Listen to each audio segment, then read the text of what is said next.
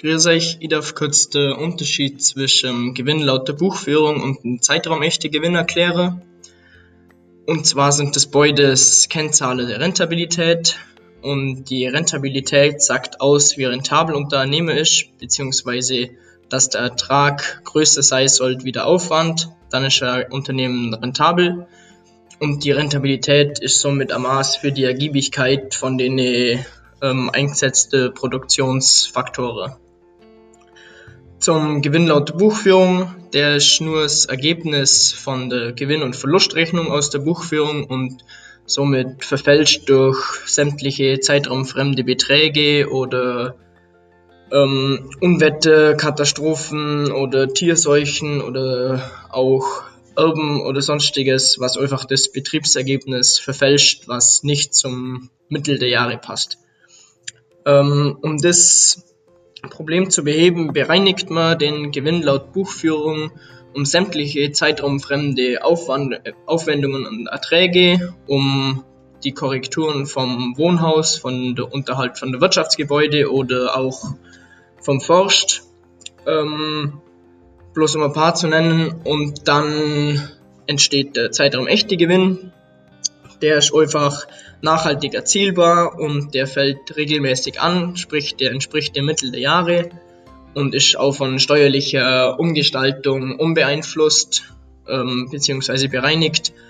Und das ist dann auch der Gewinn, der aus der eigentlichen Betriebstätigkeit resultiert und wo die tatsächliche wirtschaftliche Situation vom Betrieb bzw. vom Unternehmen ähm, preisgibt.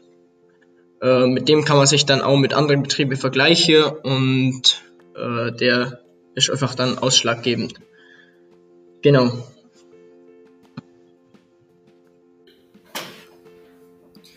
Zeitraum echter Gewinn oder auch ordentliches Ergebnis genannt. Der Zeitraum echte Gewinn ist die erste Kennzahl der Rentabilität. Als Ausgangspunkt wird der Gewinn oder Verlust in der Buchführung in der GOV genommen. Von diesem Wert wird weggerechnet das außerordentliche Ergebnis, die Summe zeitraumfremder Erträge, dazu gerechnet wird zeitraumfremde Aufwendungen und dann erst auf einer Nebenrechnung wird berechnet die Korrektur des Wohnhauses, die Korrektur Forst die Korrektur Unterhalt Wirtschaftsgebäude, welche dann entweder dazugerechnet oder abgezogen werden vom Gewinn. Sonstige Korrekturen, diese können individuell sein, werden auch entweder dazugerechnet oder abgezogen. Mit dieser Rechnung komme ich auf das ordentliche Ergebnis des zeitraumechten Gewinnes. Sonstige Korrekturen sind Korrekturen, wo je nach Betrieb individuell sein können. Es muss nicht jeder drin haben. Und da wird quasi geschaut, was erwähnt wird, aber was nirgendwo anders drin steht. Dann wichtig ist, das Zeitraum echte Gewinn ist Ausgangspunkt für die meisten Kennzahlen der Rentabilität und auch für Kennzahlen der Stabilität und Liquidität. Als Sollwert nimmt man für den Zeitraum echten Gewinn 1000 Euro pro Kuh bzw. 1500 Euro pro Kuh im Biobereich. Grüß euch, ich darf euch heute die Kennzahl des Betriebseinkommens vorstellen. Das Betriebseinkommen ist eine Kennzahl aus der Unternehmensführung, die Bestandteil der Rentabilität ist. Das ordentliche Betriebsergebnis zeigt den nachhaltigen Erfolg eines Unternehmens in Abhängigkeit der betriebsbedingten Umsatztätigkeit. Und der Vorteil ist halt an der Kennzahl, da kannst du äh, jeden Betrieb miteinander vergleichen. Sprich, also einer, wo alles in euge Fläche hat, der hat ja keine Pachtaufwendungen, aber ähm, das ist, heißt ja noch lange, dass der wäre dann besser wirtschaftet, wenn der einen gleich hohen Gewinn zum Beispiel hat, wie einer, wo Fläche pachten muss. Weil um das hat der, der ohne mehr Ausgabe aber er muss ja in dem Fall besser wirtschaften, wenn er der gleiche Gewinn hat, weil er die Pachtaufwendungen hat. Das gleiche gilt natürlich auch, wenn der äh, Fremdbeschäftigte hat in seinem Betrieb, weil der hat äh, Lohnkosten, die der andere natürlich nicht hat. Und darum ist die Kennzahl ganz wichtig. Da kann man den Betrieb, die Betriebe untereinander besser vergleichen. Und jetzt erkläre ich euch noch kurz die Berechnung der Kennzahl. Ähm, berechnet wird sie erstens also das ordentliche Ergebnis, ähm, der Zeitraum echte Gewinn, minus Pachterträge, also sprich, wenn jetzt in einer Fläche verpachtet hat, plus Pachtaufwendungen, also wenn er Fläche zupachtet hat und die Pacht zahlen muss, minus Zins- und Finanzerträge, plus Zins- und Finanzaufwendungen, plus Summe Personalaufwand, also wenn er Beschäftigte hat in seinem Betrieb und da die Löhne zahlen muss, minus betriebliche Unfallversicherung, die ist ja in dem Fall auch hier, wenn er Beschäftigte hat, weil dann steigert er da die Beiträge. Und wenn man das so ausrechnet, dann kommt man auf das ordentliche Betriebseinkommen. Genau, in dem Fall hoffe ich, das bringt euch ein wenig was. Dankeschön. Grüß euch, ich darf euch heute die Gewinnrate vorstellen. Die Gewinnrate ist ein Maßstab für Rentabilität und Stabilität eines Betriebes. Sie gibt Auskunft darüber, wie anfällig ist mein Betrieb gegenüber Preisschwankungen. Ein Betrieb mit geringer Gewinnrate reagiert deutlich stärker als ein Betrieb mit hoher Gewinnrate, sowohl im positiven als auch im negativen Sinne. Ähm, die Gewinnrate wird wie folgt berechnet. Den Zeitraum echten Gewinn geteilt durch den Zeitraum echten Unternehmensertrag mal 100 ist die Gewinnrate. Die Gewinnrate ist eine Prozentzahl. Die Gewinnrate gibt an, wie wirtschaftlich ist mein Betrieb, wie steht er da. Gleichzeitig sagt sie aus, wie mein Gewinn auf Preisschwankungen reagiert. In Milchviehbetrieben gibt es öfters mal Preisschwankungen und so sollte man auch in Tiefphasen einen ausreichenden Gewinn erwirtschaften, um einen stabilen Betrieb zu haben. Der Zielwert bei Milchviehbetrieben liegt bei 20 bis 25 Prozent. So, Servus miteinander. Ich möchte heute ein bisschen was zum Unternehmergewinn sagen. Um das mal vorweg zu nehmen, ähm, der steht nicht so in der Buchführung drin, den muss man sich selber ausrechnen. Aber in meinen Augen ist das wirklich der Wert, weil der super Auskunft über meine Unternehmertätigkeit, mein Risiko und mein Management gibt. Das ist einfach immer super Feedback für mich als Betriebsleiter. Gut, wie gehe ich vor? Ganz einfach. Ich, als erster Berechnungsschritt entlohne ich alle noch nicht entlohnte Familienarbeitskräfte. Dann tue ich so, als der die meine Fläche, meine Eigentumsfläche verpachte und schaue, wie viel da äh, Geld verdient wäre.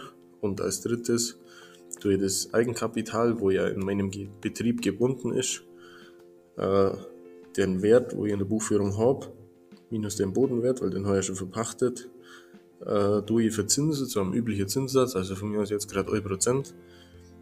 Ähm, das, was da rauskommt und die anderen zwei Sachen, die ich gerade erklärt habe, das rechne ich zusammen. Das sind dann meine sogenannten kalkulatorischen Faktorkosten. In einem weiteren Schritt tue ich den Zeitraum echte Gewinn, wo jemand anders ja schon erklärt hat. Äh, der nehme ich als Ausgangswert den Zeitraum echte Gewinn und davon ziehe ich jetzt meine frisch ausgerechneten kalkulatorischen Faktorkosten ab. Das, was da übrig bleibt, ist der Unternehmergewinn, den wo mir haben. Und der zeigt mir jetzt, ob mein äh, unternehmerisches Risiko entlohnt wird und ob meine Managementtätigkeit entlohnt wird oder ob meine Arbeitskraft in einem Betrieb als Angestellter besser aufgehoben wäre und ob mehr verdient wäre, wenn ich meine Fläche verpachtet hätte und mein Eigenkapital verzinset hätte. Ähm, da kann man noch einen Schritt weitergehen. Da gibt es die Faktorkostendeckung, das ist eine Prozentzahl. Ähm, und die errechnet sich aus dem Zeitraum echter Gewinn geteilt durch die kalkulatorischen Faktorkostenansätze. Und die sagt mir dann, zu wie viel Prozent äh, meine Produktionsfaktoren ausgelastet sind.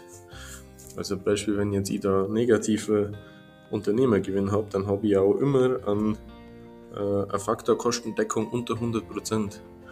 Alles, was über 100% wäre oder als positiver Unternehmergewinn, das wäre ja zusätzliche Entlohnung über meinen festgelegten Stundenlohn von vorher hinaus wo dann einfach zur Entlohnung für mein unternehmerisches Risiko und für meine Management-Tätigkeit da ist. Hallo, ich darf euch heute erklären, was Einlagen und Entnahmen heißen. Die Einlagen und Entnahmen kann grundsätzlich zur Kennzahl der Stabilität und es gibt mir Auskunft, wie viel ich von meinem Betrieb regelmäßig ins private oder vom privaten nicht landwirtschaftlichen in den landwirtschaftlichen Betrieb nehme. Die Entnahmen, die stehen mir dann grundsätzlich nicht mehr zur Verfügung später für den Betrieb, da sie im privaten sind und die Einlagen, bei denen ist es genau andersrum, stehen mir dann zur Verfügung. Für die Einnahmen haben wir, also können sein für Lebensunterhalt oder Lebenshaltung, dann zum Beispiel den Altenteiler, dann Einkommensüberträge wie Unterhaltszahlung oder Alimente, dann die private Versicherungen, Alterskasse oder Krankenversicherung oder private Vermögensbildung wie Aktien oder Bausparverträge. Dann Einlagen können sein, ähm,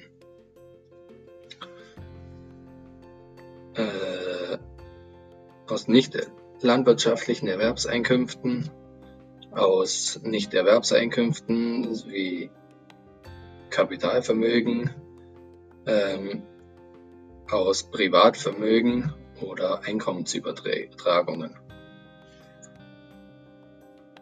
Einlagen und Entnahmen sind laufende Einlagen und Entnahmen und sind, also passieren regelmäßig, nicht nur einmal. Und man braucht sie mit Hilfe des Zeitraum echten Gewinns zur Berechnung des Zeitraum, der Zeitraum echten Eigenkapitalsbildung. Genau. Servus.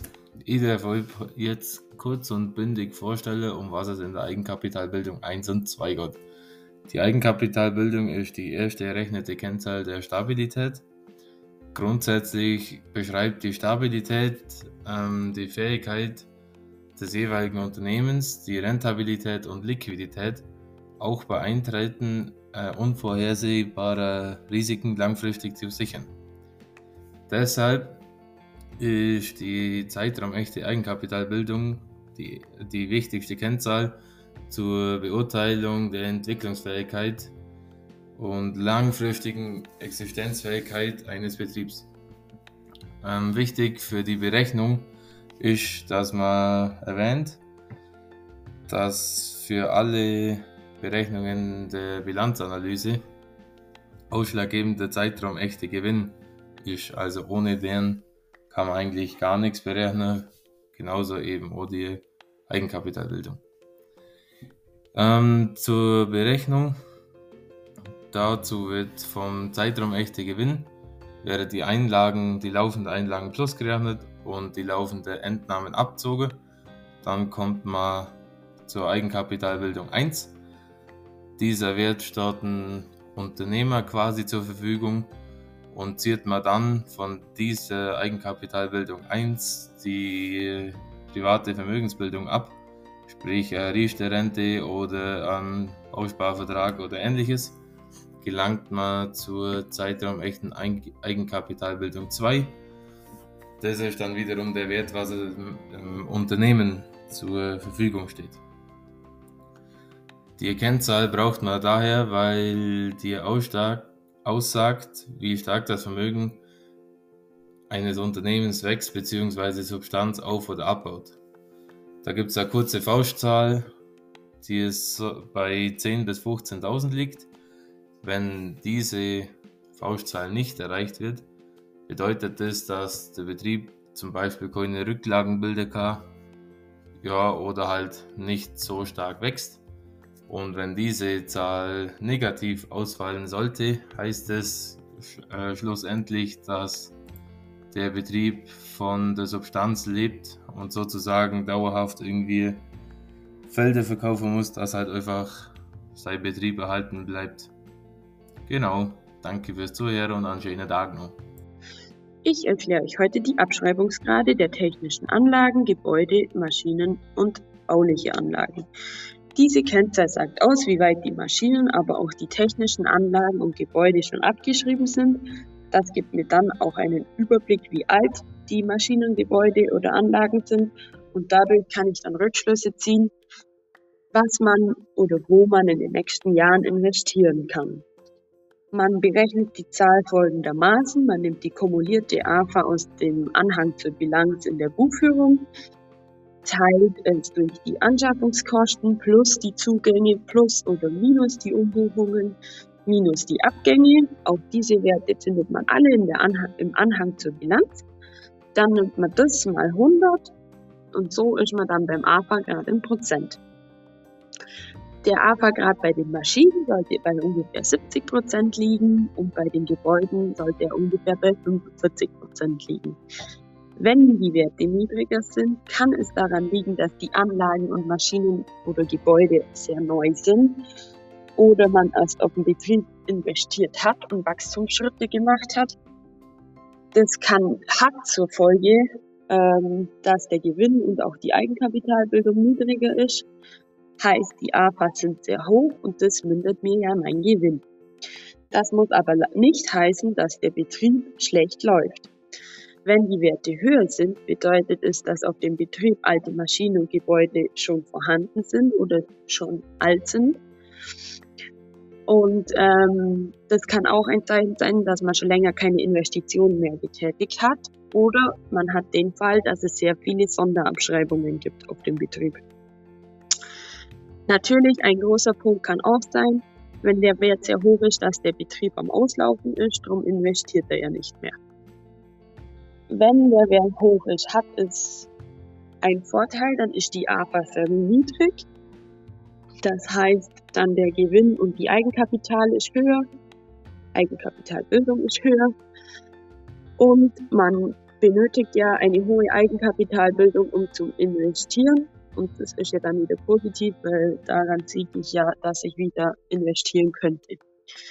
Allerdings gibt es gerade bei dem Punkt Abschreibungsgrade mehrere Fehlinterpretationen. Heißt, wenn der Betrieb gezielt auf Gebrauchtmaschinen setzt und eine niedrige Auslastung der Maschinen hat, ist es durchaus möglich, dass die Abschreibung nicht immer genau passt. Und auch wenn man sagt, ähm, man renoviert die Gebäude lieber, anstatt neue Gebäude zu bauen, kann es auch den Wert durchaus beeinflussen. Heißt, man sollte auf jeden Fall auch den Betrieb anschauen, wie der Betrieb funktioniert, was seine Einstellung ist gegenüber neuen Maschinen und Gebäuden. Und wenn er natürlich sagt, er möchte lieber an seinem bisherigen Stand äh, nicht äh, genau erweitern mit neuen Maschinen, sondern eher auf ähm, renovieren oder Gebrauchmaschinen setzen, muss man das durchaus mit äh, mit beurteilen, da das sonst eben nicht passt. Und was auch noch ganz wichtig ist, der AFA-Grad ist wichtig bei der Beurteilung von Rentabilität, Stabilität und Liquidität. Also, jetzt der Größe. Ich darf euch heute die Fremdkapitaldeckung vorstellen. Ja, die Fremdkapitaldeckung ist jetzt für die Kürzer Stabilität ist aber für die Wirtschaftlichkeit eigentlich nicht so ausschlaggebend, aber generell im Blick zum halten, weil die Fremdkapitaldeckung gibt auch, wenn jetzt ein unvorhergesehenes Ereignis kommt, keine Ahnung, ein Todesfall oder Berufsunfähigkeit oder ähnliches, wie viel von meinem Fremdkapital die schnell veräußerliche Sachen wie Maschine und Vieh und mein Guthaben auf der Bank, wie viel ich mit dem Geld, was ich da wieder reinholen kann, wie viel von meinem Fremdkapital ich zurückzahlen kann. Ist eigentlich recht wichtig, weil gerade landwirtschaftliche Betriebe, wenn man Stahlbau und ähnliches denkt, verschuldet man sich über viele, viele Jahre. Und da ist es auf jeden Fall im Blick zum Halten, dass wenn irgendetwas ist, dass man wieder rauskommt aus der Sache, ohne dass man jetzt, heißt ja oft, wir können dort aufhören, wir müssen es wieder merken. Und dann die Erkennzahl sieht man mal, ob das so ist oder nicht. Genau. Wie ich schon gesagt habe, errechnet wird ganz theoretisch gesagt das, was ich an Fremdkapital habe, wenn ich mein Guthaben hernehme, mein Vieh verkaufe, meine Maschine verkaufe, dann sollte ich mindestens mein Fremdkapital zurückzahlen können. Also sprich mindestens 100%, aber besser ist langfristig 120%. Sie kann auch unter 100% fallen, wenn jetzt ein Betrieb frisch groß investiert hat. Dann ist das tolerierbar, aber auf Dauer sollte auf jeden Fall über 100% liegen. Genau noch zur eigentlichen, zum Rechenweg ist bloß Anlage, Anlagevermögen minus Boden und Bauten plus Tiervermögen plus Umlaufvermögen geteilt durch Fremdkapital mal 100 und so kommt man eigentlich auf die Fremdkapitaldeckung in Prozent. Äh, wichtig ist noch, wenn man so ein hohes Risiko aufnimmt, eben wenn die, die Deckung einmal unter 100% fällt, wenn man da hohes Risiko aufnimmt, dass man sich einfach mit der Ris Risikolebensversicherung ein bisschen absichert, dass als in trockenen Tücher ist. Man weiß nie, was irgendwann mal wird. In diesem Sinne, viele Späße. Also ich darf quasi über die langfristige Kapitaldienstgrenze und die Kapitaldienstreserve erzählen. Das sind beides Kennzahlen der Liquidität und die geben zusammen mit anderen Kennzahlen Auskunft, ob ein Betrieb langfristig gesehen seinen Zahlungszielen nachkommen kann oder ob er für Investitionen Fremdkapital benötigt. Die langfristige Kapitaldienstgrenze. In dieser Höhe kann der Betrieb, falls kein anderer großer Geldbedarf vorhanden ist, zum Beispiel für größere Reparaturen, Erbabfindung oder sonstiges, Zins und Tilgung tragen und zusätzlich Geld für den Ersatz von Maschinen und Gebäuden zurücklegen. Die muss man aber immer sehr in Verbindung mit der Kapitaldienstreserve. Bei der langfristigen Kapitaldienstreserve wird der aktuell zu leistende Kapitaldienst mit berücksichtigt und ist daher bei Betrieben, die bereits einen sehr hohen Kapitaldienst haben, sehr wichtig für die Beurteilung.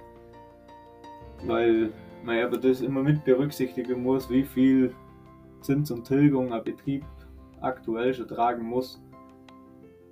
Und die Kapitaldienstgrenze und Reserve sollten auf jeden Fall positiv sein, damit notwendige Maschineninvestitionen getätigt werden können. Und zusätzlich auch Geld auf Seite gelegt werden, falls man mal in ein Gebäude investieren will. Genau. Und wenn das beides der Fall ist, spricht man von einem langfristig existenzfähigen Betrieb. Ist die Kapitaldienstreserve jedoch negativ, so muss man bereits, wenn man Maschineninvestitionen tätigen will, Fremdkapital aufnehmen. Man muss aber bei der Kennzahl immer berücksichtigen, vor allem mal bei der Kapitaldienstreserve, ob in dem Jahr ziemlich viel Sondertilgungen getätigt worden sind oder ob sogar tilgungsfreies Jahr ausgeübt worden ist. Das wäre natürlich noch minder, wenn sie schon schlecht ist. Genau, und zur Berechnung. Ähm, das geht aus vom Zeit, von der Zeitraum echten Eigenkapitalbildung 2. Da nimmt man plus den Zinsaufwand minus die Zinszuschüsse und plus AFA immaterielle Vermögensgegenstände. Und das gibt die langfristige Kapitaldienstgrenze und minus Kapitaldienst plus ist halt Zins plus Tilgung ist dann die langfristige Kapitaldienstreserve. Okay, es geht um die mittelfristige Kapitaldienstgrenze und die mittelfristige Kapitaldienstreserve. Beides sind Kennzahlen der Liquidität. Sie geben also zusammen mit anderen Kennzahlen an, ob ein Unternehmen seinen Zahlungsverpflichtungen termingerecht nachkommen kann. Ähm, also ob das Unternehmen eben zahlungsfähig ist. Ähm, die zwei Kennzahlen, Kapitaldienstgrenze und Kapital, Kapitaldienstreserve, sollten immer gemeinsam betrachtet und beurteilt werden, weil sie eben auch im direkten Zusammenhang zueinander stehen. Genau, die mittelfristige Kapitaldienstgrenze, die man als allererstes berechnen muss, die gibt an, in welcher Höhe ein Betrieb maximal mittelfristig seinen Zins und die Tilgung tragen kann und zusätzlich noch Geld für den Ersatz von Maschinen zurücklegen kann.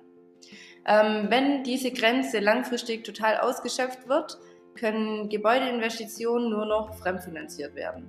Also zur Folge hat es quasi, dass dann die langfristige Kapitaldienstgrenze negativ wird. Ja. Die mittelfristige Kapitaldienstreserve gibt an, wie viel Zins und Tilgung zusätzlich zu, der, zu dem aktuellen Zins und Tilgung mittelfristig von dem Unternehmen getragen werden kann. Die sagt also aus, in welcher Höhe ein weiteres Darlehen aufgenommen werden kann.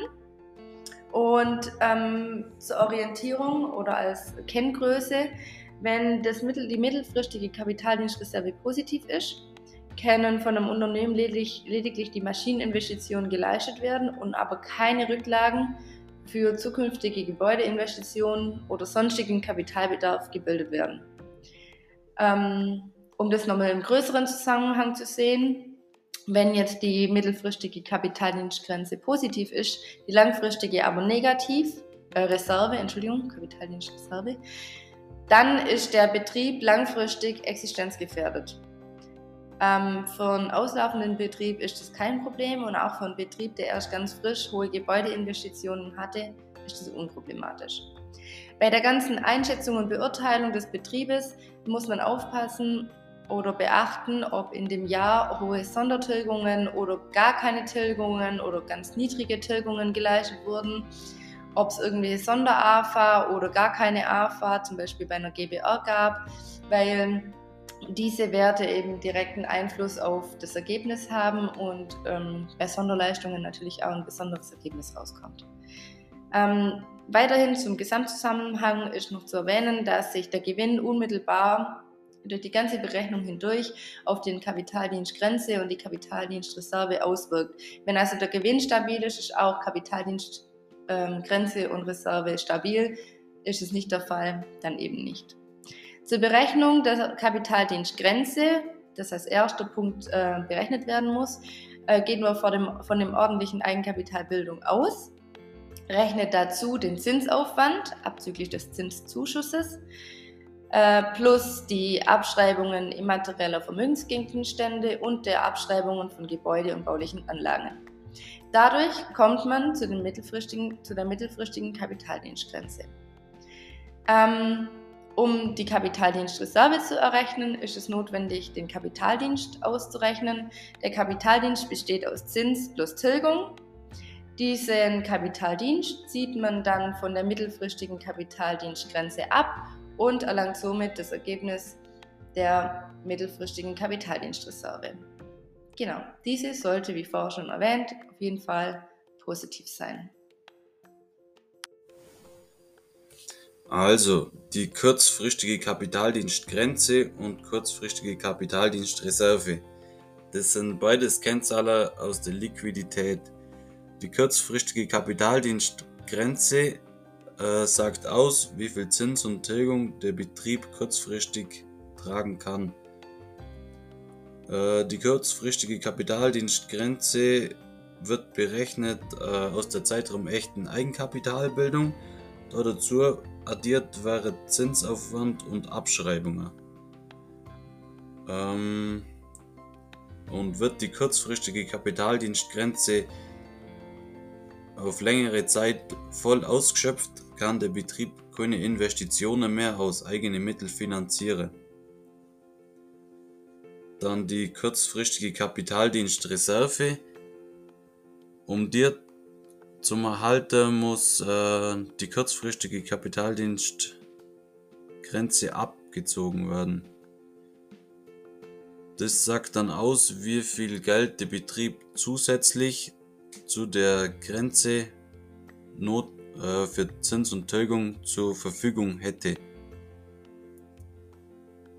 Ist die kurzfristige Kapitaldienstreserve negativ, heißt es, dass das Konto überzogen ist und es kann dann nicht mal mehr offene Rechnung zahlt werden.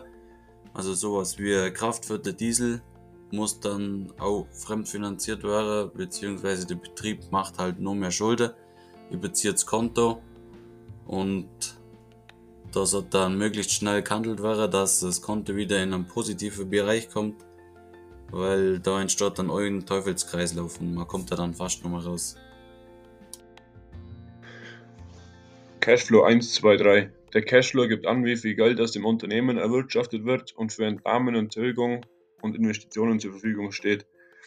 Dann Cashflow 1 aus, aus dem Unternehmen erwirtschaftet und steht für Privatentnahmen, Tilgung und Investitionen zur Verfügung. Berechnet wird der Cashflow 1, äh, der Gewinn plus Abschreibung ist Cashflow 1.